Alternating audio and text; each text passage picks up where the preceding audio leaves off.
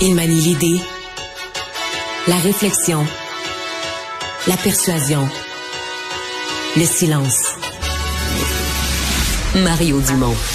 Informé, cultivé, rigoureux. Il n'est jamais à court d'arguments. Mario Dumont. Pour savoir et comprendre. Bonjour tout le monde, bienvenue à Cube Radio. Bonne fin d'après-midi. Eh bien, les feux de forêt continuent d'inquiéter. Et euh, bon, c'est pas banal quand même ce qui est arrivé à cette conférence de presse où François Legault ni plus ni moins laissé entendre que euh, il fallait choisir et que les ressources de la Feu étaient occupées.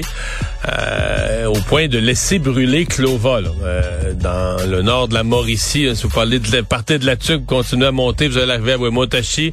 Si vous continuez, vous allez arriver à Paran, petite ville euh, peu connue. Et si vous continuez une autre coupe d'heure, là, vous allez arriver à Clova. C'est un petit village forestier le long de la route du Nord. Mais donc, Clova, présentement, il y a certains chalets, certains chalets forestiers qui ont déjà été victimes des flammes. Mais le gouvernement dit plus ni moins. On peut rien faire et s'il vent du mauvais bord, mais ben, on va laisser brûler Clova. Donc c'est pas euh, pas banal le genre de décision que le gouvernement doit prendre face au feu. Tout de suite, on va rejoindre l'équipe de 100% Nouvelles. 15h30, c'est le moment de notre rendez-vous avec le collègue Mario Dumont. Bonjour Mario. Bonjour. Parlons évidemment de ces feux de forêt euh, qui retiennent l'attention. Euh, on s'en va vers une saison euh, record au Canada. Le problème en ce moment, c'est surtout ici au Québec. Mario, on connaît au Québec les inondations. On en a eu pas mal dans les années précédentes. Mais là, les feux de forêt de cette ampleur, on est moins habitué. Le premier ministre, d'ailleurs, Legault, qui a parlé d'une tendance lourde. Est-ce que ça peut devenir un nouvel enjeu de sécurité publique récurrent ici au Québec? Je ne sais pas, sincèrement, je présentais des chiffres ce matin là, des 40 dernières années du ministère des Forêts, euh, du ministère des Ressources naturelles fédérales, et qui démontrent pas de tendance lourde. C'est des dentistes, c'est quelque chose de mm. très, très variable, les feux de forêt. Euh, il y a eu des années terribles, je pense 1989, 94, 95, il y a eu deux années de suite.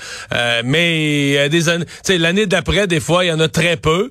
Mais si on regarde la courbe, il n'y a pas d'augmentation, en tout cas, pas d'explosion du nombre de feux de forêt. Ça se maintient plus ou moins. Mm. Même chose pour les superficie.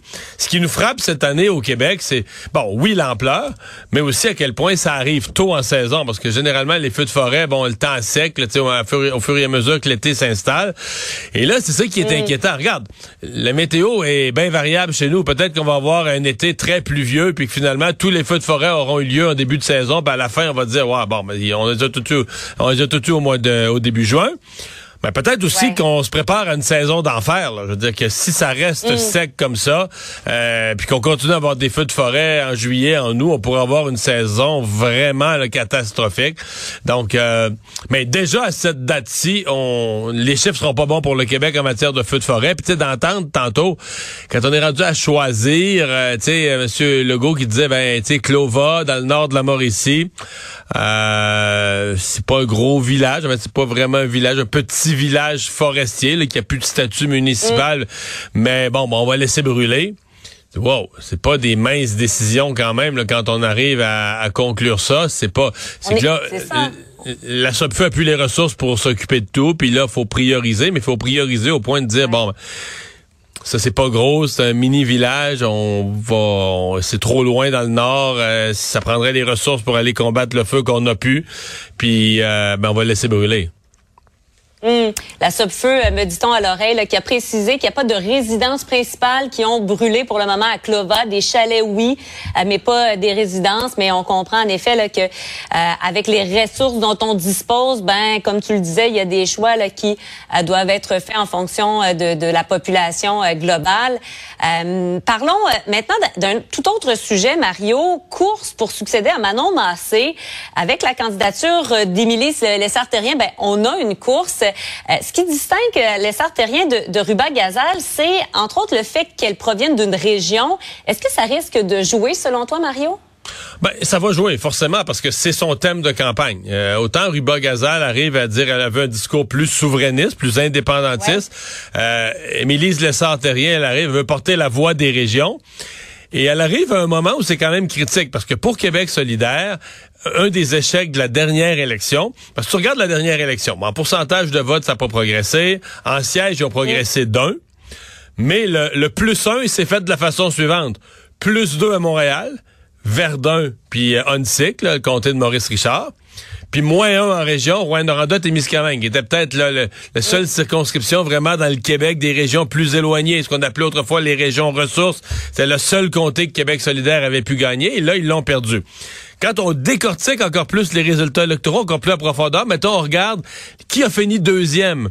Il y a plein de comtés, toujours dans le hors Montréal, plein de comtés où Québec solidaire a fini deuxième en 2018. Puis là, la dernière élection en 2022, ils n'ont pas fini deuxième. Ils sont reculés mm. trois, au troisième rang, le PQ les a dépassés. Donc, c'est une, une élection euh, celle de, de, de, 2022, celle de l'automne dernier, il y a six mois, pour Québec solidaire, qui les a réalisées. alors qu'à l'élection d'avant, ils avaient réussi à s'étendre un petit peu. Ils ont pas tout perdu, ah ils ont gardé deux comtés à Québec, un à Sherbrooke, mais quand on regarde les chiffres, les pourcentages, ils se sont réalisés. Donc à Montréal, ils ont renforcé leurs appuis, augmenté leur vote, mm. augmenté leur comté, mais partout ailleurs, ils ont échappé des votes. Donc Émilie Le, le arrive en disant, ben moi, euh, je veux que le message colle, colle aux régions. Reste à voir... Sais, il y a une partie... Euh, c'est une, partie du discours de Québec solidaire, bon, sur l'environnement, le transport en commun.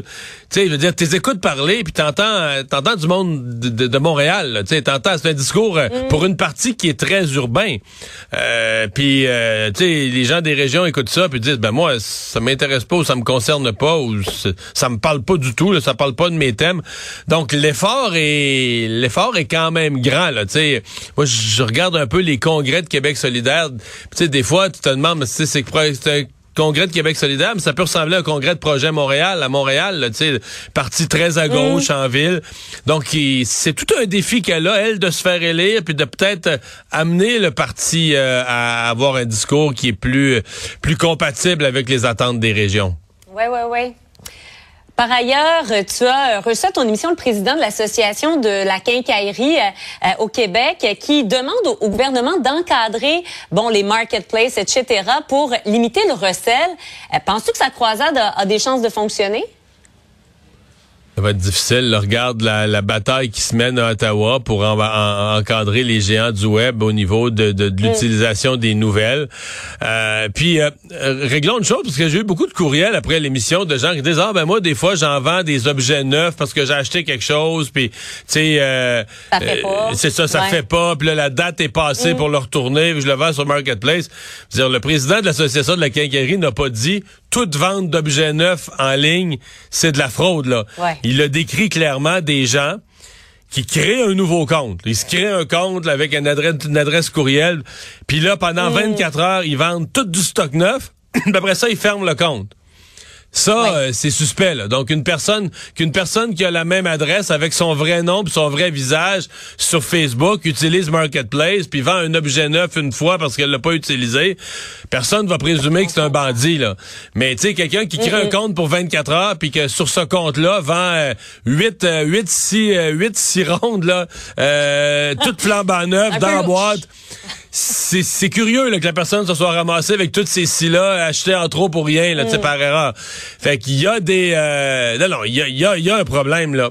Et ça, selon l'Association des quincailliers, c'est que la facilité à vendre encourage le vol. C'est que tu es au point où les gens volent pas juste pour bon, tu sais, tu veux as besoin d'un marteau, puis tu veux pas le payer, tu le voles. Les gens volent mm. parce qu'ils savent qu'ils vont avoir l'argent tout de suite, ça va être très facile de revendre. Bon, mais là, c'est plus facile à dire qu'à encadrer. Qui va encadrer là? Ça, le gouvernement veut pas s'en mêler parce qu'évidemment, il veut pas se mettre les pattes dans les affaires de Facebook. Euh, il y a déjà de la misère à le faire au niveau des nouvelles. Euh, puis Facebook dit, ben nous, c'est privé. Là, les gens sauvent un compte, ils vendent ce qu'ils ont à vendre, ça nous concerne pas. Donc, euh, Peut-être qu'il faudra sensibiliser. Peut-être la meilleure chose qu'on va faire, les quincailliers, c'est de sensibiliser le public. À dire, faites attention mhm. un peu, là. Ne soyez pas, ne soyez pas. Puis est-ce que la police pourrait un jour s'intéresser à ça? Mais ne soyez pas coupable de recel. Parce que si tu achètes un bien, puis c'est évident qu'il a été volé, tu sais que c'est visible sur le site que la ben personne qui vend a pas un faux nom, tout le stock est mhm. neuf, tout est, tout est louche. Ben, tu sais, ça devient, vous participez à du recel. Vous achetez quelque chose qui est visible volé. Mais la police qui en a déjà plein les bras avec ah, les ben. vols de voitures, Mario. J'ai pas l'impression que pour une sironde, euh, on va faire de grandes démarches. Je sais, je sais, c'est un des problèmes. Mais tu sais, euh, l'autre jour, j'avais une longue discussion là-dessus. Tous les crimes qui ne sont plus enquêtés, plus punis, euh, les fraudeurs qui envoient des courriels à des personnes âgées pour les frauder, les, même les invasions de domicile, c'est peu enquêté. Les vols de voitures, c'est assez peu enquêté. Des fois, on pogne des gros réseaux, mais tu sais, alors t'as beaucoup de crimes comme ça où les gens qui les font ont pas peur de se faire attraper parce qu'ils savent la police n'enquête pas beaucoup là-dessus. Puis pire encore, ils disent ça, ça, si je me fais attraper, la justice est tellement pas sévère, je veux dire, j'ai juste à m'embaucher un bon avocat, ils vont m'amener dans le stationnement du poste de police, puis j'aurai même pas le temps de franchir la porte, l'avocat va crier libération, puis tu vas être libéré, tu vas être libéré en attente de comparaître. Ah. Tu sais, les gens, les gens font jamais une minute de prison ici pour rien. Fait que c'est sûr qu'il y a un sentiment chez les voleurs que, tu sais, puis c'est toutes sortes de criminels que ben voilà, il y a une série mm. de crimes pour lesquels il y a plus de punition. Moi, ce qui me, je vais donner l'exemple. La PCU. Aujourd'hui, les policiers de Montréal nous disent, ah, la PCU, on pensait que c'était de la petite fraude. Beaucoup des jeunes ont utilisé les fraudes de la PCU pour s'acheter des armes à feu. Toute la circulation d'armes à Montréal, il y a un paquet qui a été financé par de la fraude à la PCU. Fait que tu te rends compte que là, tu prends des petits criminels, c'est facile, de t'inventes une fausse personnalité, tu voles l'identité de quelqu'un sur le dark web, puis là, tu te fais rentrer trois, quatre chèques de PCU, puis tu te fais rentrer euh, 10 000 Mais tu t'achètes un gun avec ça, tu t'achètes un fusil avec ça. Là, tu deviens un criminel plus important qu'un un fusil dans le coffre à gants pour ses proches. Tu sais, moi, je trouve ça extrêmement malsain. Mario, là. Oui, mais je trouve ça extrêmement malsain qu'on laisse le crime comme ça euh, trop facilement parce que y a, y a personne là, qui va faire du crime un peu puis qui va dire ah là j'allais mm. j'en ai assez fait. Euh, j'en ai assez fait je vais rentrer dans le droit chemin. Quand t'en as fait beaucoup ça a toujours été payant tu t'es jamais fait de pogner mais tout ce qui tout ce qui arrive c'est que tu fais des plus gros crimes tu deviens un criminel endurci. Et ça c'est triste pour la société. Donc euh, ben c'est là que ça mène. Mario Dumont merci d'avoir été là. On se parle demain. Au revoir